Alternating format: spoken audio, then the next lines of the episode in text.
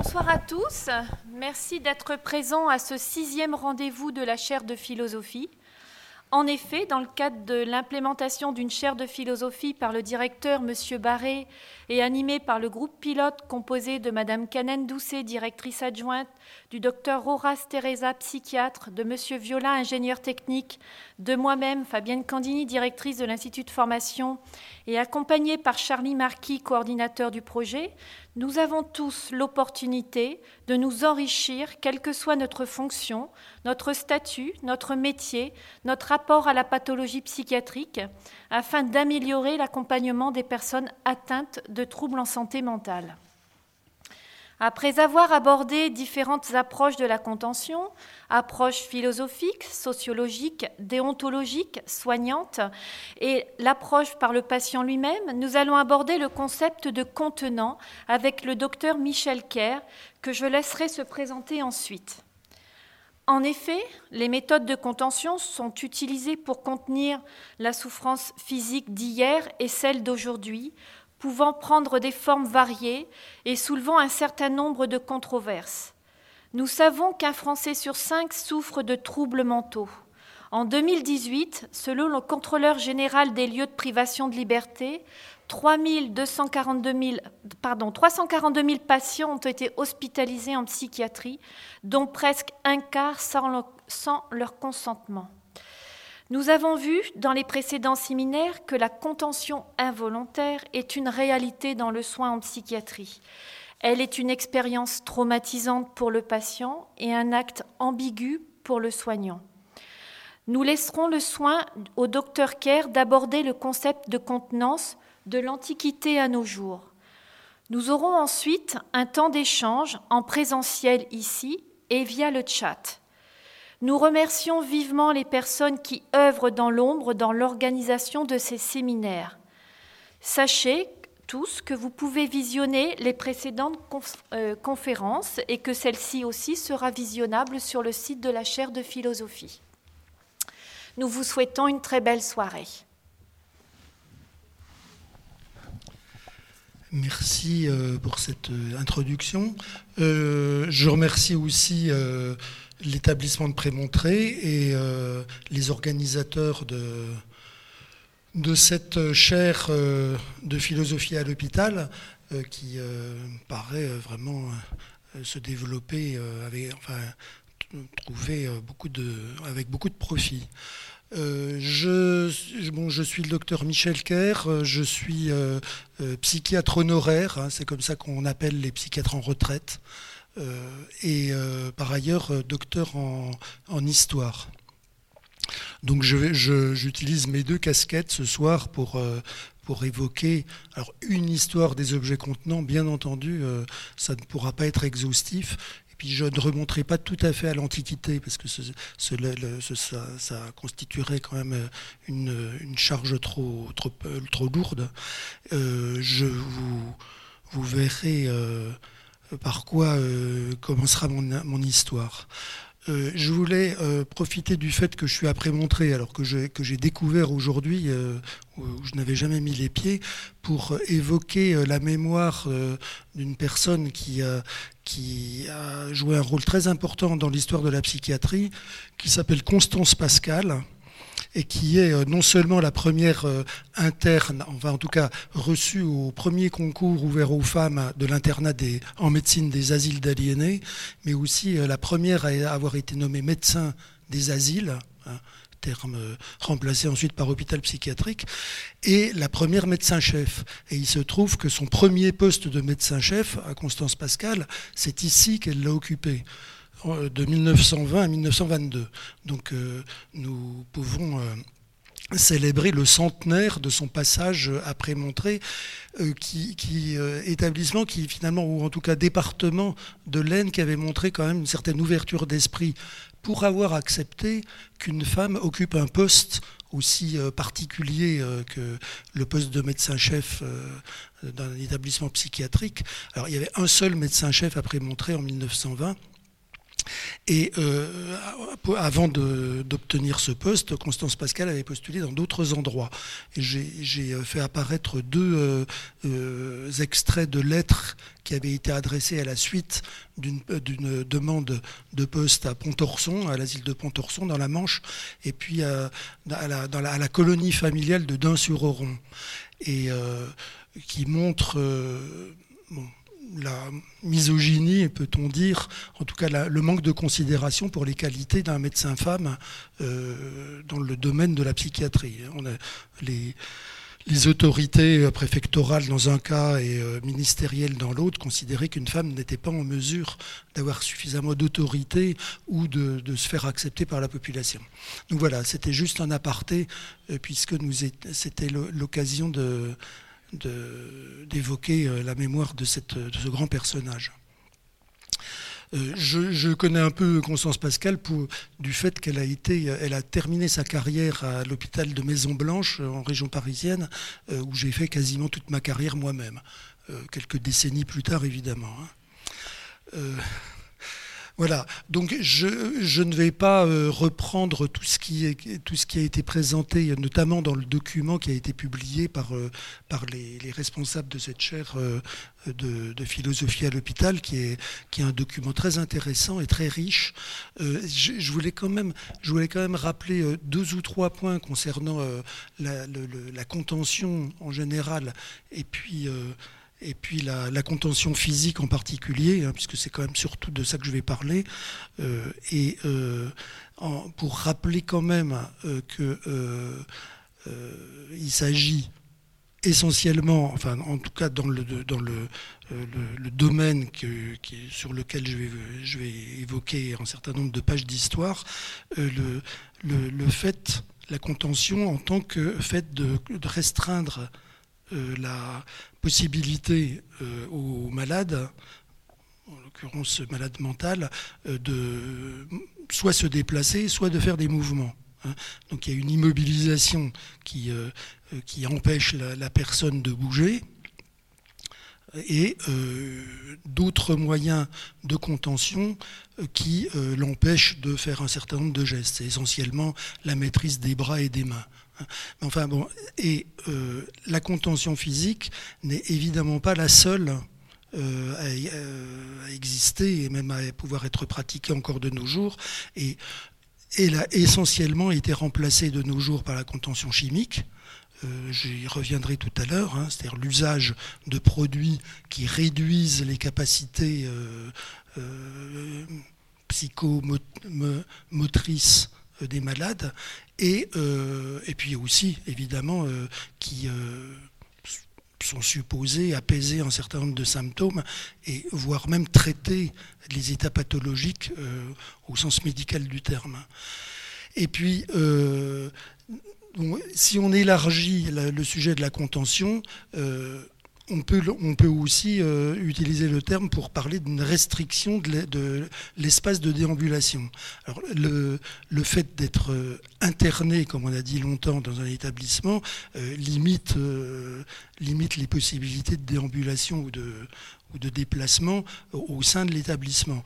Et puis il y a un autre, un autre espace à l'intérieur qui peut être celui d'un service, et puis à l'intérieur d'un service, un autre espace qui peut être celui d'une pièce qui s'est appelé cellule, qui aujourd'hui s'appelle parfois espace d'apaisement dédié, euh, qui revient à en fait euh, euh, imposer à, une personne de rester dans ce lieu confiné, généralement solitaire. alors, est-ce qu'on peut encore parler de contention quand on parle de ça? Enfin, c'est un sujet qui, qui, qui peut être discuté quand, j'ai lu le, document donc, auquel je me référais, hein, qui s'appelle Les méthodes de contention en psychiatrie, état des lieux, euh, état de l'art, pardon, euh, j'ai eu le sentiment qu'il y avait encore une certaine ambiguïté par rapport au terme de isolement. Et que quand on se réfère à des textes un peu anciens du début du, du 19e siècle, le, mot isolement n'est pas du tout à, comprendre au sens du, mot d'aujourd'hui. Quand on parle d'isolement aujourd'hui, ça se réfère, disons, à la chambre d'isolement. Hein. C'est-à-dire, c'est mettre une personne euh, dans une chambre seule et euh, lui imposer d'y rester avec la, avec la porte fermée. Quand on parlait d'isolement du, temps d'Esquirol, alors je parle de sens esquirolien, hein, Esquirol euh, qu'on peut considérer comme le premier aliéniste, le premier psychiatre, qui s'est spécialisé dans ce domaine-là de l'aliénation mentale. Euh, l'isolement au sens esquirolien, c'est euh, la soustraction de l'aliéné à l'influence de son milieu habituel. C'est-à-dire on, on, considère que le milieu dans lequel euh, vit l'aliéné est soit à l'origine des troubles, soit entretient les troubles mentaux qu'il présente. Donc la condition pour pouvoir le traiter, c'est de le soustraire à l'influence du milieu en gros, il y avait deux solutions à l'époque. Hein. soit euh, partir en voyage, donc il y avait des sortes de voyages thérapeutiques, euh, euh, mais c'était pour des gens qui avaient vraiment des gros moyens, puisque ça nécessitait qu'ils soient accompagnés et surveillés pendant tout leur voyage, soit dans presque tous les cas, l'admission dans un établissement, alors soit privé, soit public, soit une maison de santé spécialisée pour les aliénés, soit un asile d'aliénés comme on, va, commencer à appeler euh, ces établissements spécialisés. Donc isolement, c'est entrer dans un établissement, pour la plupart, dans lequel on va pouvoir mettre en œuvre à l'époque ce qu'on appelait le traitement moral. Et mettre en œuvre le traitement moral, qui est en somme un, traitement euh, psychologique, hein, moral au sens de psychologique, hein, c'est pas faire la morale.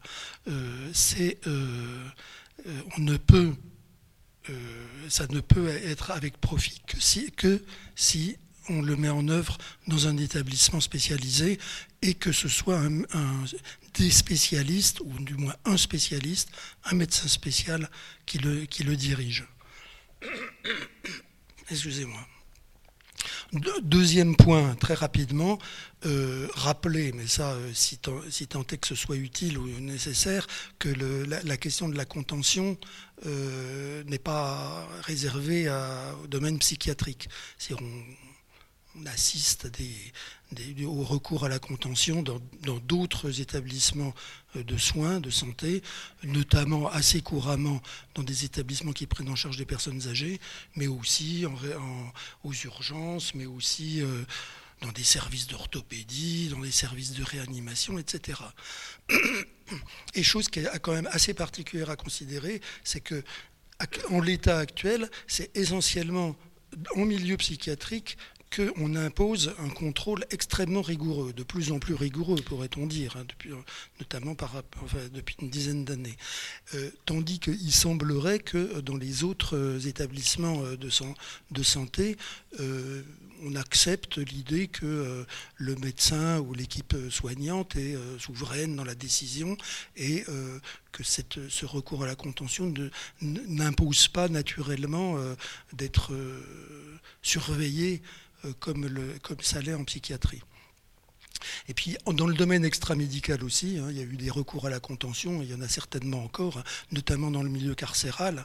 à la grande époque euh, de l'asile d'aliénés, euh, on utilisait beaucoup les camisoles de force, non seulement à l'asile d'aliénés, mais aussi dans les établissements carcéraux, notamment euh, pour maîtriser les réactions des condamnés à mort.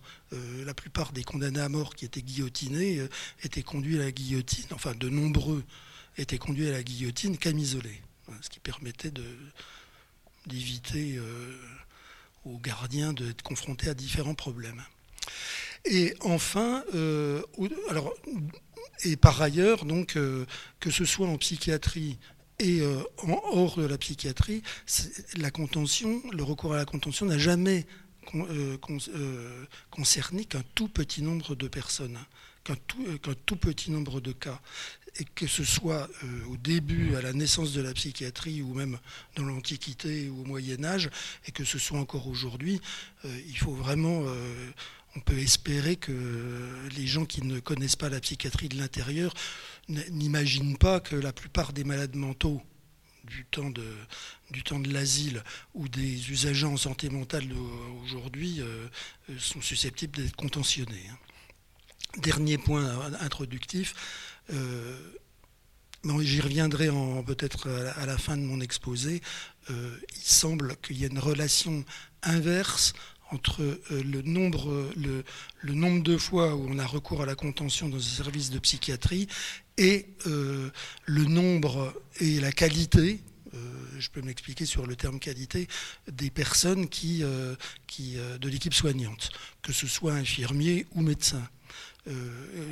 qualité au sens d'une formation adéquate pour prendre en charge, pour prendre en charge des personnes souffrant de troubles mentaux ou psychiques. Et euh, euh, cette formation, c'est aussi l'expérience qu'on en, euh, qu'on en a et la transmission qu'on en a, qu'on a eu de, des prédécesseurs. C'est-à-dire que quand les équipes sont très jeunes et, assez pauvres en, nombre, on a naturellement recours plus souvent à la contention et aux fortes doses de médicaments que si euh, que si les équipes euh, sont, euh, sont nombreuses et, bien formées. Mais on pourra, ça aussi, ça peut mériter d'être discuté. alors je ne remonterai qu'au Moyen Âge et à la Renaissance, juste pour illustrer le fait alors, il y a relativement peu de documents concernant cette époque sur le plan euh, des usages, et puis euh, il n'y a évidemment pas de dossiers médicaux euh, tenus dans les établissements qui recevaient des personnes qui étaient susceptibles d'être contentionnées.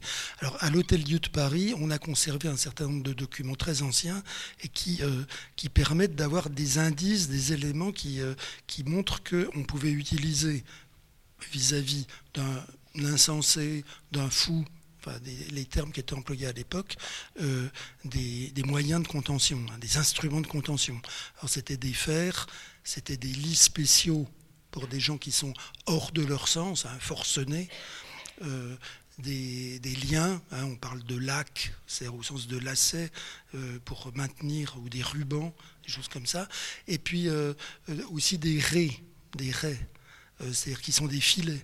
Alors on, utilisait euh, au XVIe, XVe siècle, à l'Hôtel Dieu de Paris, pour, euh, euh, maîtriser les personnes, les fous agités, furieux, des filets. on imagine qu'on devait, les, on devait leur jeter dessus et puis, pour pouvoir les, contrôler, les contrôler.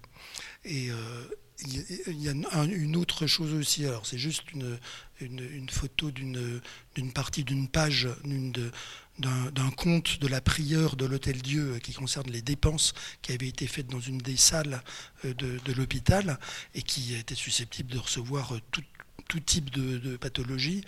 Et donc là, là, il est question d'une dépense euh, pour fabriquer une couche, c'est-à-dire une sorte de, de lit, euh, de lit en forme de caisse dans laquelle euh, fermée, dans laquelle donc euh, euh, avaient été faits des fenêtres, hein, c'est-à-dire des orifices, de manière à pouvoir voir et donner jour.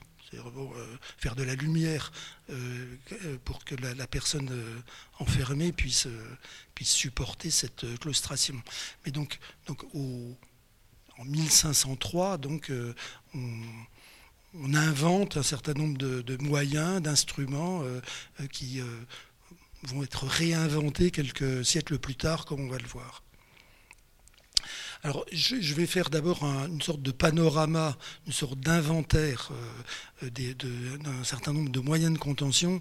J'ai choisi de les, distinguer en trois, sortes, c'est-à-dire celles qui permettent les contentions, la personne restant debout, euh, qui aujourd'hui ont complètement disparu, Dieu merci.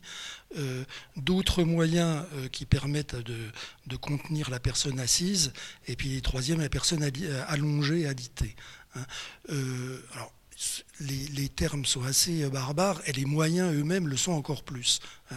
C'est-à-dire ça peut paraître assez effrayant, par exemple, d'avoir imaginé enfermer. Alors, ceci s'est passé dans un asile d'aliénés en Europe occidentale. En l'occurrence, enfin, je ne veux pas caractériser les différents peuples européens, mais les Allemands ont fait preuve d'une très grande inventivité. Dans ce domaine-là. Et ainsi que les Anglais d'ailleurs, peut-être que les Français l'étaient moins, les, inventifs. Mais donc alors ça c'était l'idée qu'on pouvait s'autoriser à enfermer quelqu'un vraisemblablement en partie pour le punir, mais aussi pour, le, pour lui, comme une sorte de, de leçon, quoi, hein, pour, euh, pour qu'il puisse à l'avenir se tenir tranquille, c'est-à-dire de l'enfermer dans un, coffre vertical. Euh, on a appelé ça cercueil anglais. Alors ce sont les Allemands qui appelaient ça cercueil anglais, tandis euh, tandis que les les Anglais disaient que c'était les Allemands qui l'avaient inventé. Donc il y a certaines inventions qu'on a tendance à prêter à d'autres qu'à soi, euh, parce on n'est pas très fier quand même de, ça. Et puis alors donc ça c'est une variante de ce coffre, hein, de ce cercueil anglais qui est l'horloge, alors qu'on a appelé de Heinroth, qui est euh, supposé être un inventaire, l'inventeur. Et euh, alors il y a un certain nombre de ce sont des choses qu'on peut trouver dans des ouvrages de l'époque, 1824. Hein. Alors il y a un psychiatre qui précise, enfin un aliéniste de l'époque qui précise qu'il faut faire quand même très attention au moment où on ouvre l'armoire euh, des réactions de, la, personne enfermée, qui généralement a mal supporté et pourrait, bien se venger de celui à qui, va venir ouvrir la porte. Et puis probablement, alors un des moyens les plus horribles qui ait pu être inventé, mais qui a été réellement pratiqué, c'est ce, système de contention euh, qui, s'appelle station debout forcée. Hein. C'est-à-dire avec euh, un système de cordage, de, poulies, enfin d'anneaux, de, choses comme ça, et qui euh, oblige qui oblige le, malade à rester debout et immobile. la citation que je fais de, Joseph Guillain, qui est considéré comme le père de la psychiatrie en Belgique, mais qui ne l'a pas du tout utilisé, hein, qui, avait certainement des, moyens beaucoup plus humains, beaucoup plus humanistes, euh, par évoquer le, fait qu'on pouvait imposer aux malades de rester 8 à 12 heures dans cette position-là. Enfin bon, c'est quand, même, un grand malheur que d'imaginer avoir pu euh, imposer à des malades ce genre de choses. De même que ce système qui, euh, qui enferme les pieds dans une boîte, mais qui peut aussi être euh, boîte qui peut être remplacée par des cèpes euh, qui, peuvent être utilisés pour aussi pour des prisonniers, hein, pour les empêcher de, de se déplacer. Donc, alors ça, il y a déjà une sorte de effort de sophistication. Donc à l'époque de cette invention, on a déjà inventé la camisole sur laquelle je vais revenir. Et puis on protège quand même la tête de l'aliéné euh, de manière à ce qu'il ne se la tape pas trop contre le mur. Passons sur l'immobilisation assise. Donc, l'immobilisation assise, ça peut très bien euh, encore être rencontré euh, dans différents services. Je suppose que, même dans des maisons de retraite, hein, où on peut, euh, pour, le plus grand bien de la personne qui est qui est assise dans un fauteuil et, et euh, ceinturée par un drap, par exemple, de l'empêcher de tomber, de, fuguer, etc. Euh, là, ce sont, des, fauteuils qui ont été utilisés dans des établissements psychiatriques. Hein. c'est un très beau modèle d'ailleurs qui existe dans un musée euh, d'histoire de la psychiatrie en Allemagne et qui, alors, c'est un, système qui, j'en ai trouvé trace dans des registres, dans des documents euh, du XVIIIe siècle à Paris, euh, dans une, une maison de santé tenue par des religieuses qui, qui recevaient des, malades et qui permettaient de de fixer les malades sur le fauteuil. De même, au début du 19e siècle, à Charenton, donc le grand établissement euh, euh, nationalement ou même mondialement connue euh, en région parisienne, la maison de Charenton, où existaient des fauteuils qui permettaient de, contenir de pratiquer la contention donc assise. Ce fauteuil de, ce fauteuil de force, alors dont, on a assez vite décelé les inconvénients majeurs quand on imposait des durées trop longues de stations assises. Hein. Euh, je parle de, que ce soit des prolapsus ou, des, ou des, problèmes vasculaires. Enfin, bon, c'est assez facile à comprendre. Et, euh, et, ça a, été dénoncé assez vite. Donc euh, ce sont des, moyens qui évidemment sont des moyens de dernier recours, si on peut dire. Et puis alors ça c'est une invention aussi. Alors je parlais de Guillain comme le père euh, fondateur de la psychiatrie euh, en Belgique. Benjamin Rush c'est le fondateur de la psychiatrie aux États-Unis. Hein. C'est le père fondateur de la psychiatrie américaine. Et alors, c'est sa propre invention, hein, où non seulement donc le malade est fixé sur un fauteuil, mais aussi est coiffé par une boîte qui euh, l'empêche de voir et qui, qui, qui, le, qui, le, plonge le malade dans l'obscurité. Et euh, donc, pour un certain nombre de pathologies, on a jugé bon euh, d'imposer l'obscurité aux malades qui en étaient atteints. En général, c'était dans des pièces fermées et obscures. Là, c'est non seulement la contention, mais aussi ce système qui permet, qui, empêche, de, le malade de voir. c'est je disais euh, instrument de torture, peut-être. Hein. ça peut être considéré aujourd'hui comme ça. Euh, pour Benjamin Rush, c'était évidemment un progrès euh, dans l'évolution des instruments à disposition pour, pour prendre en charge les malades en fonction de leurs critères, de leur éthique, de, leur, de la morale professionnelle, si on peut dire. et alors donc une variante, alors dont je n'ai pas l'image, c'est le fauteuil de répression qui a été, inventé, qui était utilisé en Écosse. Alors le fauteuil était placé dans un système qui permettait de, euh, enfin, qui, faisait que le fauteuil bougeait si la personne assise bougeait, ce qui imposait au malade de rester immobile s'il ne voulait pas être ballotté de à droite et à gauche. Euh, euh, on peut penser que, euh, on, espère que jamais ce, système n'a été utilisé dans les asiles français. Et le même principe qui permettait de forcer l'aliéné à l'immobilité était aussi appliqué dans, une, un, système qui s'appelait la roue creuse et qui, alors, soit il y avait une manivelle qui permettait à des, à des servants de la tourner, donc on enfermait l'aliéné dans la roue et on la faisait tourner. Et donc ça provoquait euh, un syndrome vagal, enfin des, un grand malaise. Et, euh, soit il n'y avait pas de manivelle et le, malade agitait. Euh, tant que le malade s'agitait dans la roue, la roue tournait. C'est le principe de. C'est un peu la, la roue de l'écureuil. Hein. Euh, l'écureuil qui bouge, euh, il fait tourner la roue. Si l'aliéné si euh, est trop agité, il la fait tourner et c'est très insupportable.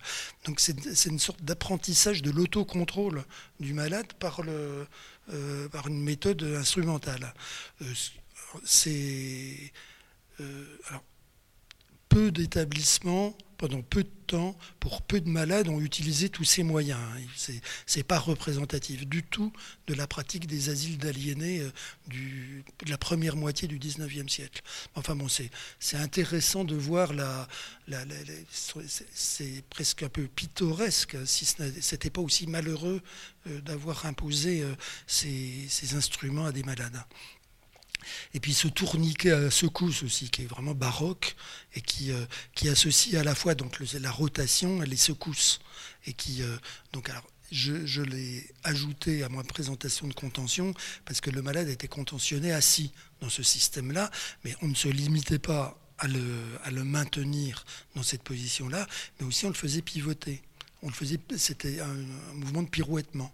Et c'est, euh, et alors c'était moyen de répression dans tous les sens du terme. Hein. Réprimer les écarts, réprimer les, réprimer les, les, transgressions des, des, règlements, etc. Et euh, ceux qui, ont, qui ont utilisé ce genre de, de, méthode considéraient que ça, ça, avait euh, des effets thérapeutiques intéressants dans un certain nombre de pathologies. Et notamment dans des, enfin, des, des pathologies authentiques qu'on appellerait aujourd'hui des psychoses. Hein. les, malades très dissociés qui, soumis, à un appareil rotatoire, en ressortaient euh, très fatigués, très épuisés euh, et avec un grand malaise, mais aussi parfois améliorés sur le plan psychique, ce qui est quand même assez confondant. Dernière euh, position, si je peux dire, qui a pu être pratiquée, c'était l'immobilisation allongée. Alors, le premier exemple que je vais donner, c'est pas tout à fait allongé, puisque c'était. Alors, ça, c'est un, c'est un cas qui a été très documenté, parce que ça a fait un scandale au, en, Angleterre en 1814, on a découvert donc une personne qui s'appelait Norris, hein, William Norris, euh, attaché. Alors c'est une, mission d'enquête parlementaire qui était allée visiter l'établissement de Bethléem, de Bethléem euh, à Londres et qui a découvert un aliéné qui était enfermé là. Alors selon les versions, c'était de, depuis 8 ans ou depuis 12 ans, enfin depuis bien des années.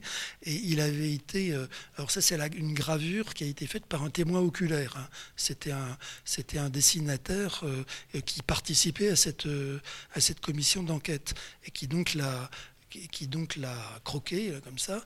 Et alors donc il était attaché à une barre euh, qui était fixée au mur et, il ne pouvait, donc il ne pouvait se déplacer euh, que verticalement et ne pouvait pas s'allonger du fait que l'anneau était trop proche de, la barre.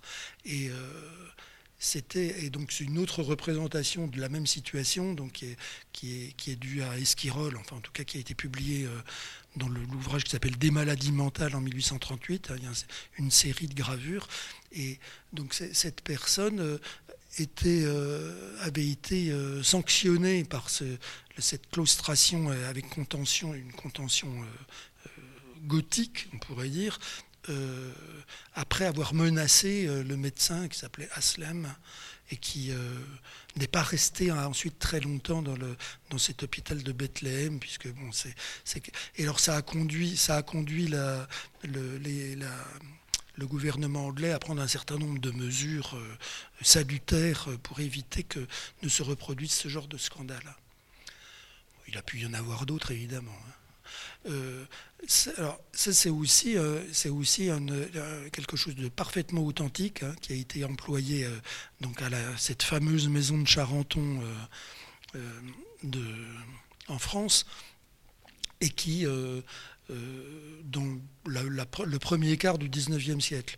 Et donc c'était, euh, alors, se, passait sans doute pas dans une cave voûtée, comme, enfin dans, un, un, espace comme ce qui est représenté sur cette gravure, mais en tout cas ce panier euh, ce panier, cette boîte en osier, cette manne en osier euh, a existé vraiment. Et c'est Esquirol, quand il a pris ses fonctions de, médecin-chef à, Charenton en 1825-26, euh, qui l'a définitivement supprimé. On regrettera pour les musées d'histoire de la psychiatrie qu'on n'ait pas conservé cet objet extraordinaire qui, permettait d'enfermer. alors il y a juste la tête qui sortait possible aussi qu'il y ait eu des, boîtes comme ça où, les bras pouvaient sortir. Enfin, celui-là était complètement, contenait complètement le, le, corps de la personne, donc c'est vraiment un moyen de, de contention. Et puis, euh, autre moyen de contention, alors qui associe encore le mouvement rotatoire, euh, c'est le lit rotatoire. Donc, euh, on allonge la personne sur le lit et puis on fait tourner, alors, vous voyez l'axe de rotation, la tête à l'extérieur. Donc on peut imaginer l'effet que ça peut produire euh, alors donc il y a un certain Charles Lassec qui, euh, qui est un neuropsychiatre du, du 19e siècle français qui, euh, qui remarquait que grâce à Dieu, on n'invente pas tous les jours une machine rotatoire pour guérir de la folie. Ce qui montre quand même que certains avaient plus de bon sens que d'autres. Euh, et puis celui-là, on n'a pas d'illustration particulière. Alors c'est pas tout à fait euh, un moyen de contention euh, allongé, mais c'est aussi, ça fait partie de ces, de ces moyens barbares qui ont pu être employés. Donc c'est le sac dans lequel on enferme une personne. Alors on l'introduit par la tête et euh, on, le, le, noue euh, une fois que, le, corps entier est enfermé dans le sac. Euh, on peut imaginer l'effet que ça peut produire. et ça, c'est vraisemblablement un seul établissement dans lequel ça a été utilisé, c'est le, grand hôpital de la Charité de Berlin, qui relevait d'ailleurs des mêmes ordres religieux que la, maison de Charenton, hein, qui était une charité aussi. Et c'était le, docteur Horn, euh, aliéniste allemand qui, euh, qui, avait inventé ce moyen pour, euh, maîtriser ces malades. par malheur,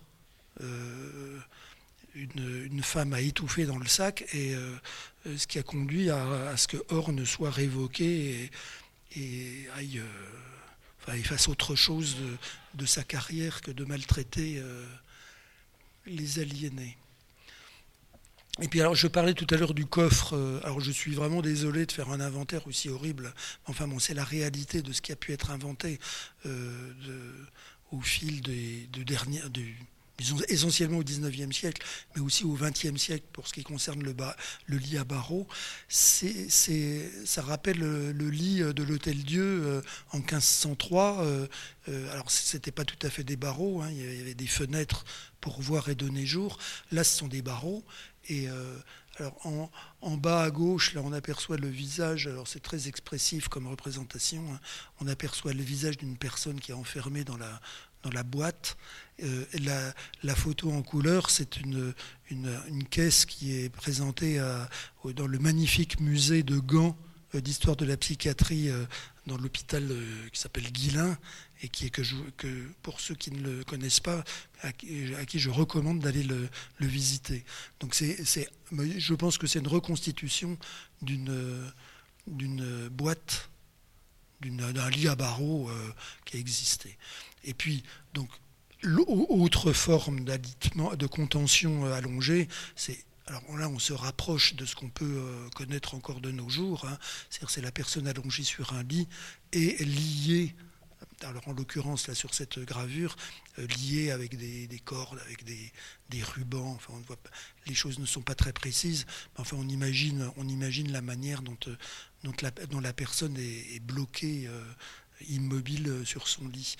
Et ça, c'est quelque chose qui était, euh, euh, qui était déjà l'objet d'illustrations, notamment à la fin du XVIIIe siècle. Hein. c'est, ça, c'est une gravure qui vient d'un ouvrage d'un des grands médecins italiens piémontais de, de la fin du XIXe siècle. Et donc on voit une personne qui est allongée sur un lit qui est peut-être moins confortable que le précédent, mais qui est euh, sur, sur, un ensemble où on montre aussi un certain nombre d'autres moyens de contention. Alors sur la partie droite, euh, on, voit euh, non seulement une sorte de camisole où les deux mains sont attachées l'une à l'autre, mais aussi des menottes qui qui empêchent, enfin qui prennent les, qui prennent les mains des deux, les deux ensemble, et donc ce qui introduit donc à la, à la, au fait qu'on a utilisé euh, beaucoup le, fer, les chaînes, mais aussi le fer pour euh, fabriquer euh, les instruments de contention. Et donc des, chaînes, des chaînes qui généralement, enfin en tout cas pendant très longtemps, étaient utilisées comme on utilisait les chaînes pour les, pour les prisonniers, hein, qui étaient fixe un anneau à une cheville ou à, une partie du corps et euh, on attache l'autre bout de la chaîne euh, au mur ou euh, au mur de la cellule. Alors en fonction de la longueur de la chaîne, la personne peut se déplacer plus ou moins.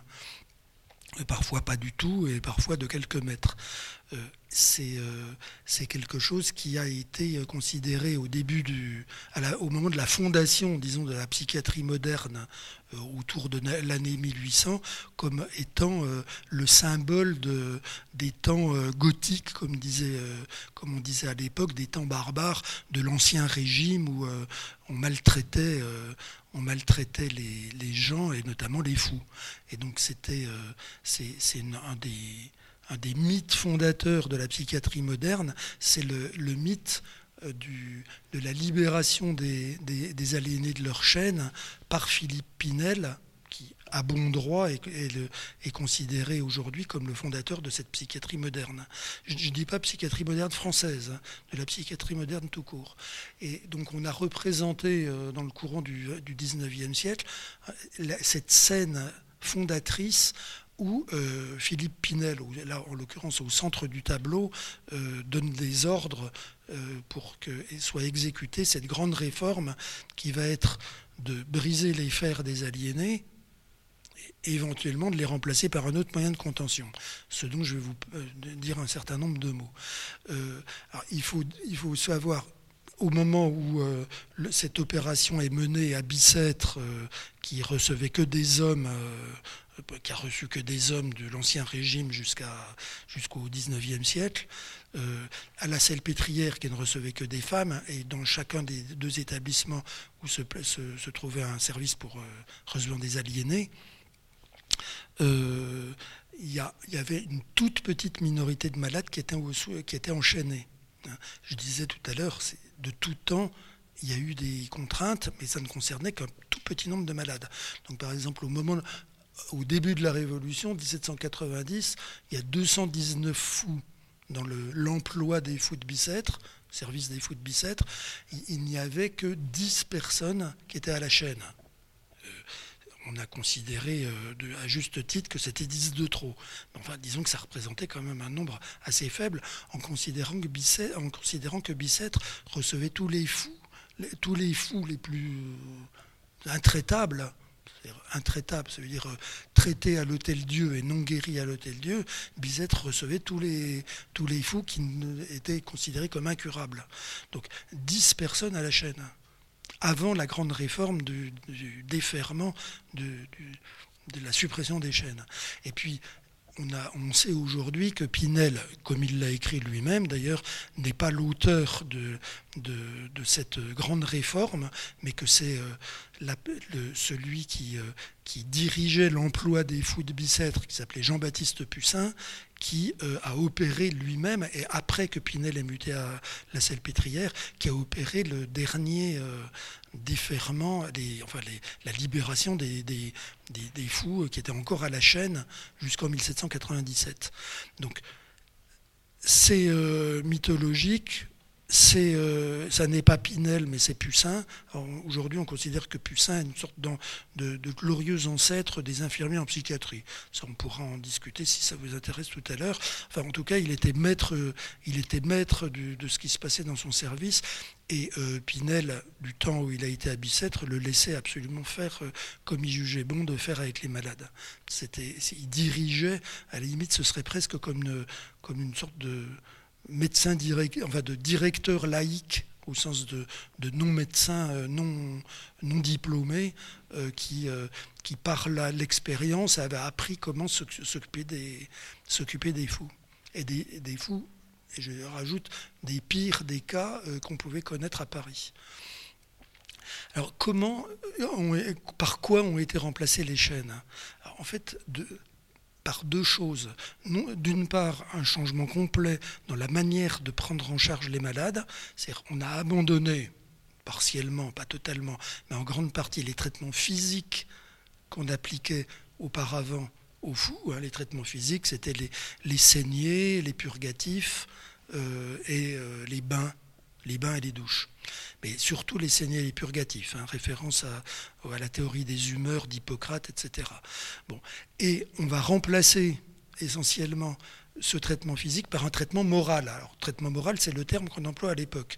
C'est une sorte de prise en charge psychothérapique.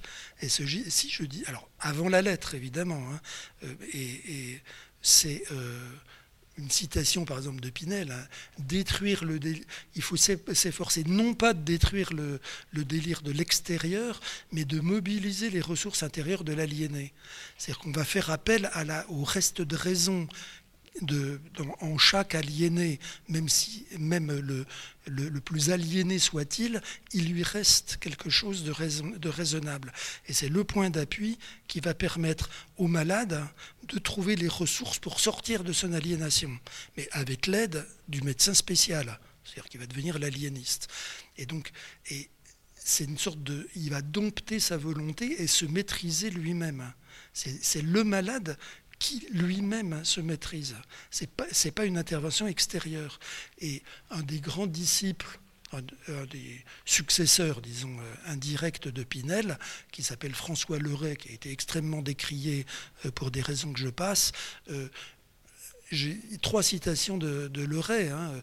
Je n'employais d'autres puissances que celle de mes paroles dans la prise en charge d'un aliéné. Hein. on est en 1846. Euh, c'est quand même, avec les, pionniers de l'aliénisme et de la, ou disons de la psychiatrie, on utilise déjà la parole en tant que moyen thérapeutique. Donc, et puis alors évidemment, euh, la parole, souvent ça suffit pas et, euh, on est obligé quand même bah, de parer à la nécessité euh, de maîtriser la violence, le risque de suicide, l'automutilation, etc. Et on va utiliser la camisole. Enfin alors on va substituer la, la camisole au fer. Et euh, donc la camisole, alors soit on l'attache par devant, soit, on, fait passer les bras euh, de, chaque côté du corps, on attache par derrière. C'est le premier modèle de, contention qui va permettre de sortir de la, du fait de, de, permettre aux malades de se déplacer et de déambuler. C'est-à-dire jusqu'à présent, les fers, les chaînes ne permettaient pas aux malades de se déplacer à l'intérieur de l'espace clos du service, de l'asile, etc. Avec la camisole, le malade est libre, au, moins libre de, marcher, de, de, se déplacer à l'intérieur de, l'espace de confinement où il est, où il est enfermé. Et euh, alors, on s'est vite rendu compte que la camisole, bon, soit elle peut être détruite, soit elle peut, et surtout, surtout elle peut provoquer une un étouffement, enfin une asphyxie. Et donc il y a un très grand directeur de Charenton, alors pas, médecin du tout, hein, qui s'appelait De Coulmier, qui a lui-même inventé, alors c'est du temps où, euh, euh, euh, Sade, le marquis de Sade était, était enfermé à, à, la maison de Charenton. Et donc De Coulmier, qui était un ancien religieux de l'ordre des Prémontrés, hein, le hasard le hasard euh, mais qui est un prêtre défroqué au moment de la Révolution et qui a eu ensuite une activité euh, dans, un établissement qui était laïcisé, hein, la maison de Charenton, n'était plus tenue par les religieux. Et euh, donc qui avait inventé ce système qui remplaçait la camisole par un, système qui empêchait le, malade d'être trop serré et de risquer de s'asphyxier. Alors, en osier. Le problème, c'est qu'il y avait des malades très agités eh ben, qui euh, heurtaient les murs, qui euh, tombaient par terre, qui essayaient de détruire le. je pense que ça représentait un coût quand même trop important euh, pour, que tous les asiles s'équipent de ce genre de système. Mais alors donc dans, au courant, dans le courant du 19e siècle, donc on continue à utiliser la camisole. il, y a, camisole d'un côté et puis, et puis robe de force de l'autre. Hein. Les, sexes n'étaient pas tout à fait traités avec, avec les, mêmes, euh, les mêmes instruments.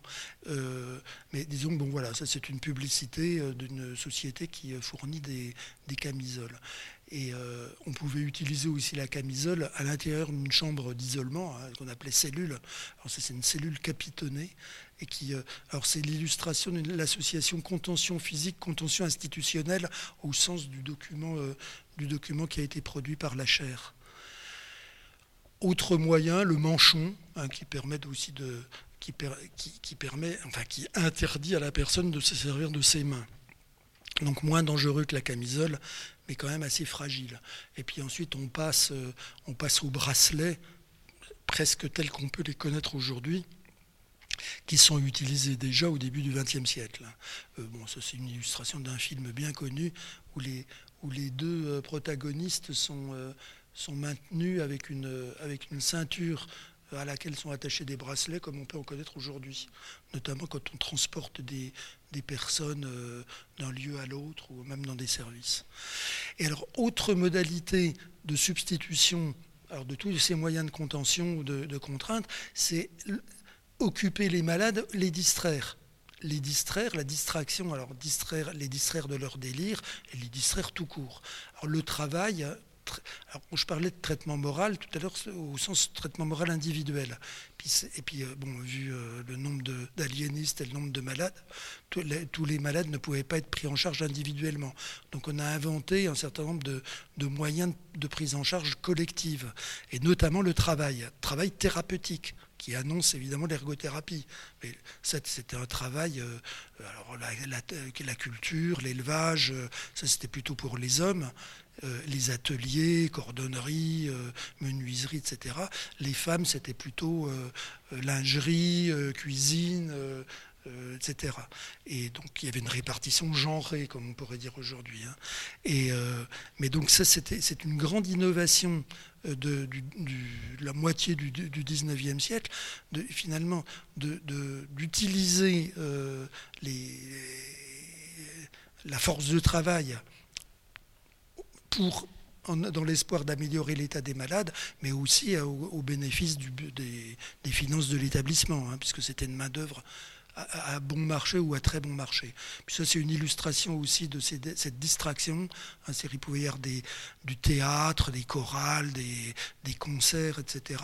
Ça, c'est une, cour de, l'asile de, Constantinople, l'asile public de Constantinople, où il y a un gramophone et puis des, et aliénés qui dansent au son du gramophone, donc qui, en même temps prennent de l'exercice et euh, la fatigue permet aussi d'espérer que, le sommeil sera meilleur. La camisole est toujours utilisée évidemment dans ces, cas-là. Et euh, alors on va quand même, alors De Coulmier avait inventé cette, cette cangue en osier, on va inventer d'autres moyens. Et alors un des grands promoteurs du no restraint, comme, euh, on a dit, euh, qui, vise à substituer les, moyens de contention mécaniques, c'est-à-dire instrumentaux, et les remplacer par des, par des moyens de contention euh, manuels, physiques, hein, la force des gardiens, la force des infirmiers, euh, c'est Magnan qui a, qui, a, il fait, qui a travaillé pendant 45 ans à Sainte-Anne et qui va progressivement, au, fil de sa carrière, mais assez vite au début, non seulement remplacer le, la camisole par un, le, la, camisole, c'est une chemise. Hein. la camisole de force, évidemment, pour maintenir les bras. Euh, elle va le remplacer par euh, un autre système qui va, qui va appeler le maillot. Donc, je vais vous montrer une illustration après. Et puis, il va aussi euh, substituer alors ce système de ligotage au lit. Hein, on voyait tout à l'heure un malade attaché hein, dans un lit. Il va le remplacer par quelque chose qu'il va appeler la clinothérapie, c'est-à-dire l'alitement continu, c'est-à-dire le repos au lit tous les malades entrants sont mis au lit mais on ne les attache pas sur le lit. Et le personnel les incite à rester le plus longtemps possible allongés sur le lit. Et, c'est quelque chose qui euh, va induire un changement complet dans l'ambiance des services et va euh, par ailleurs faciliter l'acceptation par les aliénés de leur séjour dans quelque chose qui va ressembler de plus en plus à un hôpital et de moins en moins à un asile. Mais va aussi changer la relation qu'il peut y avoir entre les infirmiers gardiens euh, ou infirmières et euh, les personnes euh, reçues dans ces établissements. Du fait de l'instauration d'une relation extrêmement directe ne serait-ce que pour inciter le malade à rester allongé ou à se réallonger s'il s'est levé, ou euh, pour voir à ses besoins. Donc ça, c'est quelque chose, c'est une des étapes qui a changé euh, euh, non seulement l'image de l'asile, mais aussi la fonction soignante du personnel non médical. Et, et puis il va aussi supprimer les chambres d'isolement de son service. Donc, alors, Évidemment, ça ne veut pas dire qu'à Sainte-Anne, on n'utilisera plus ni de camisole, ni de chambre d'isolement à partir de, Magnan, mais sous, Magnan, c'est une grande réforme. Qui pourrait quasiment le considérer comme le Pinel de, la fin du 19e siècle. Et alors ce maillot de force, qui en fait n'est pas une camisole, hein, la camisole c'est la chemise, ce maillot de force, il va éviter de devoir euh, attacher les mains dans le dos. Et et, ça, va permettre d'attacher les mains latéralement le long du corps. Donc éviter quand même bien des problèmes euh, liés à la camisole.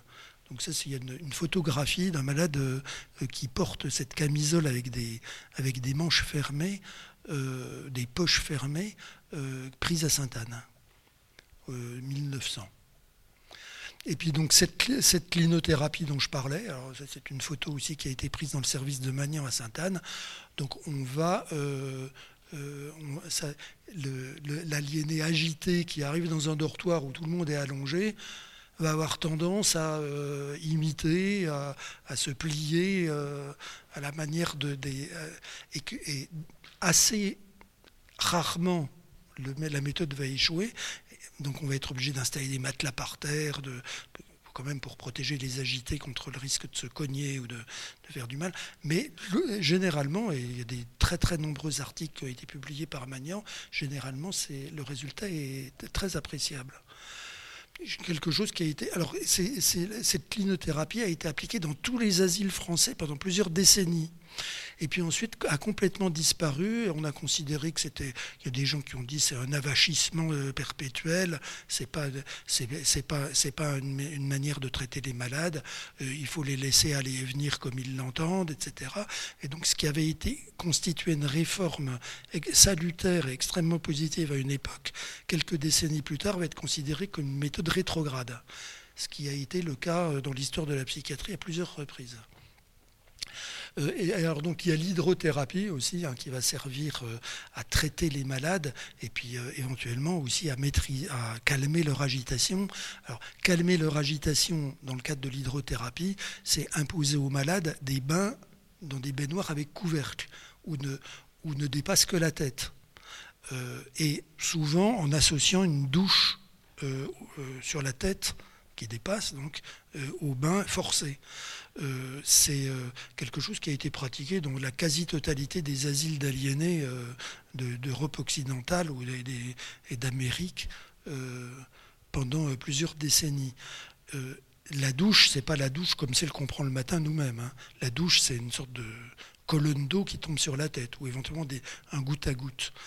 Et, alors donc Magnan, on va du temps de Magnan, hein, Magnan n'a pas eu la possibilité de le faire on a inventé une autre manière de traiter l'agitation et euh, qui dans le cadre de la balnéothérapie ou de l'hydrothérapie dans les bains, c'est le bain permanent.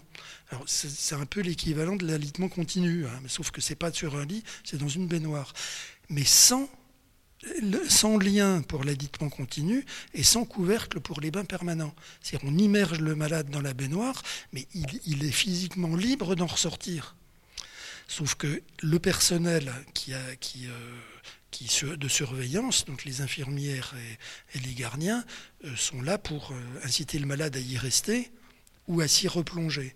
Et alors donc il y a des services, notamment le service de Kreplin, qui est une sommité allemande qui dirigeait le service hospitalier universitaire de Heidelberg, avait installé une salle pour, pour bain permanent où un certain nombre de, malades pouvaient rester plusieurs mois dans le bain avec un protocole extrêmement sophistiqué euh, euh, qui, prévoyait toutes, les, difficultés, y compris le fait que le malade dorme dans le bain, mange dans le bain, euh, fasse ses besoins dans le bain, etc. Donc alors il pouvait éventuellement aller se dégourdir les jambes à un moment de temps en temps, mais autrement il passait le plus clair de son temps. Alors donc des jours, des semaines et même des mois l'idée qu'on a pu se faire, donc il y a un petit peu plus de 100 ans, de l'intérêt de maintenir un malade mental dans un bain pendant plusieurs mois, montre la, distance qui nous sépare de, ce qui pouvait être représenté comme utile pour les malades euh, par rapport à ce qu'on pense nous aujourd'hui. Hein. Mais c'était des, des jeunes méthodes tout à fait honorables et qui sortaient aussi un peu de, cette période un peu barbare. Et alors donc, autre méthode, que certains considèrent comme de l'hydrothérapie, alors que c'est quelque chose qui est un peu discuté, c'est le drap mouillé. Alors, le drap mouillé ou euh, l'enveloppement humide ou l'emmaillotement, euh, euh, c'était une méthode initialement de contention pure. C'est-à-dire que quand on applique un drap mouillé sur une personne, le drap se colle au corps et empêche le malade de bouger. Si on applique une serviette mouillée sur le visage d'une personne, elle a ça, provoque un effet de sidération, la respiration est coupée, et en général, il s'arrête dans son élan. Même une personne qui est agitée euh, psychopathologiquement parlant. Hein. Et euh, donc, on a utilisé dans les asiles ce système de, de, drap mouillé. Et puis, on l'a complètement abandonné, ou presque complètement abandonné, euh, dans le courant du XXe siècle. Et puis, c'est revenu euh, dans le cadre d'un soin thérapeutique, alors au sens propre du terme. Euh, alors c'est un, Américain s'appelle Woodbury qui, qui l'a importé en France dans les années 60-70 avec Racamier, etc. Et qui qui a fondé donc, cette méthode de packing, de pack, qui qui a eu des beaux jours, puisque c'était encore pratiqué de manière pas très courante, mais enfin assez, euh, assez usuelle euh, dans il y a une dizaine ou une vingtaine d'années, notamment dans, la prise en charge des autistes automutilateurs. Euh, alors c'est ça a été très décrié, ça a été dénoncé comme étant une méthode de, torture notamment euh, par un certain nombre d'associations de parents d'enfants autistes. Et euh, en l'état actuel, je ne recommanderais pas de pratiquer cette méthode, puisque, mais il y a encore pas très longtemps, euh, certains défendaient le principe de, et l'utilité et l'intérêt que ça pouvait présenter, notamment dans des cas très particuliers, des indications pesées et une prise en charge une prise en charge qui, était totalement exempt de, toute idée de répression ou de punition disciplinaire, etc., et qui, euh, euh, mobilisait euh, plusieurs soignants pendant des, des durées assez longues de séances.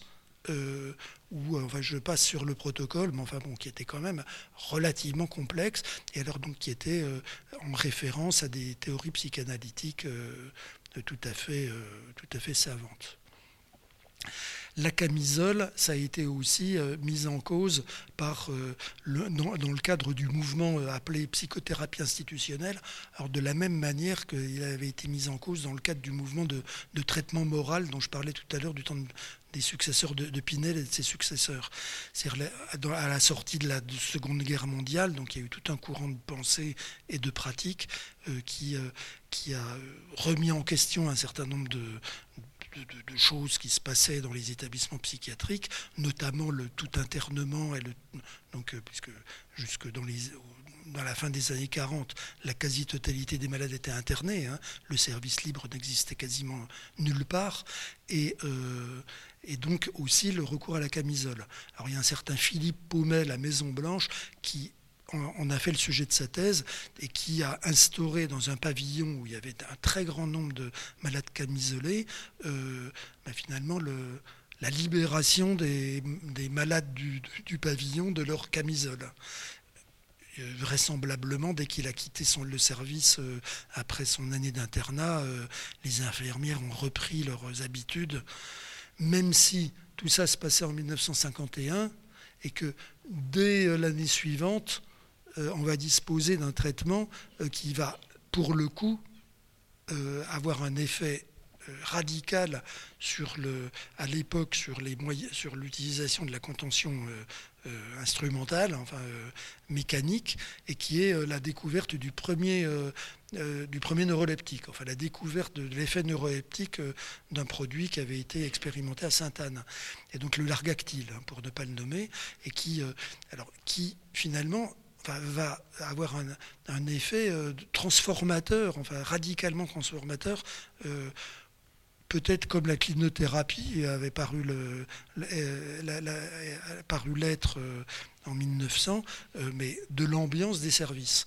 Et des malades agités se, se calmaient généralement sous l'argactyle. Et par ailleurs, donc le largactyle avait non seulement un effet sédatif, mais aussi un effet antipsychotique. Donc, ce qui permettait euh, à des personnes souffrant de, psychose de, non seulement de mieux maîtriser leurs euh, troubles du comportement et notamment leur agitation, mais aussi d'être apaisés euh, de leurs hallucinations ou de leurs idées délirantes. Donc, ça, alors donc on a assimilé la libération des aliénés de leur chaîne. Alors ça, c'est une publicité du, laboratoire Rhône Poulain euh, qui était euh, le premier, à, enfin qui commercialisait le largactyle. On, évoquait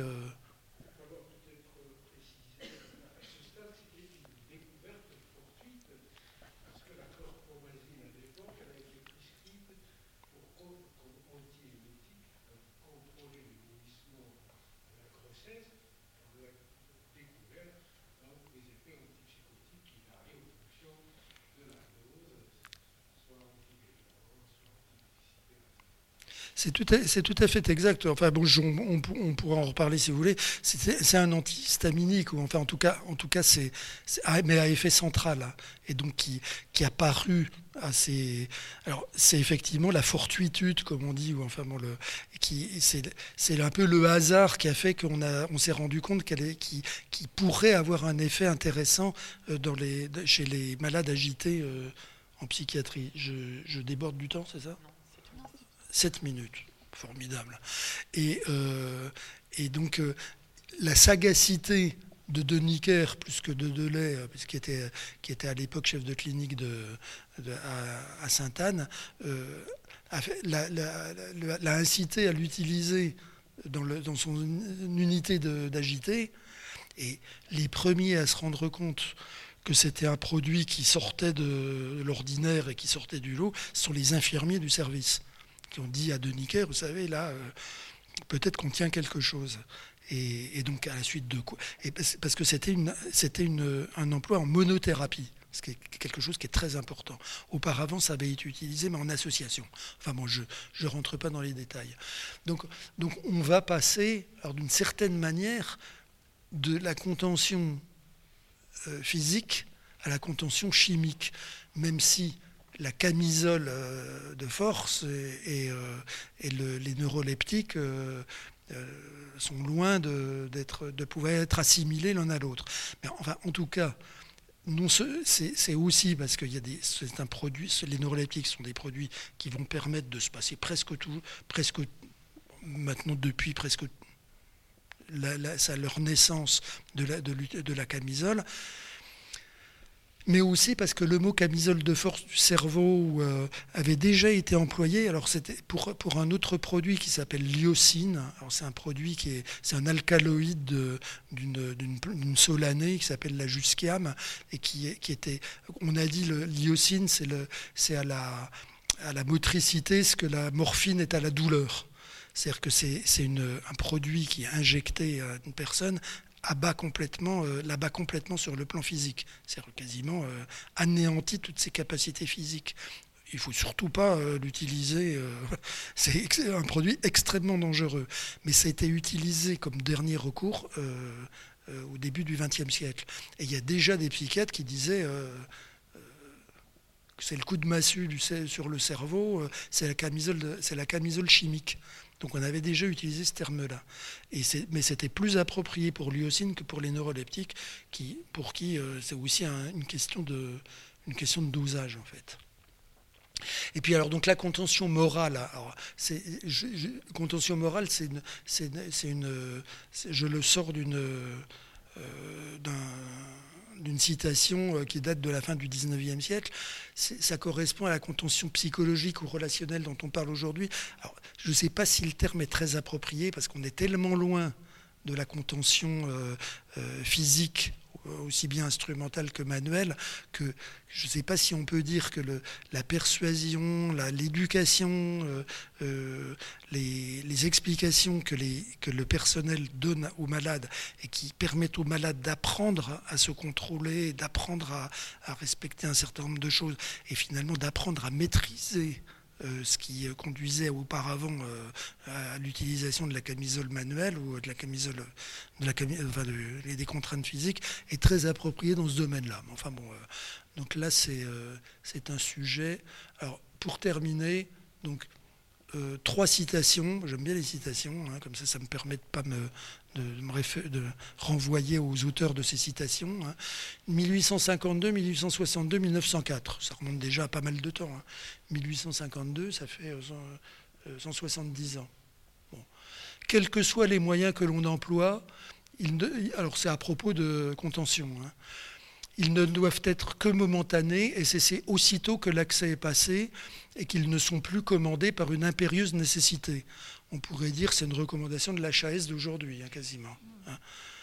Euh, lorsque, dans un but d'économie, on restreint le nombre de gardiens, c'est la camisole de force et la cellule qui les remplacent lorsque la yinée est agitée.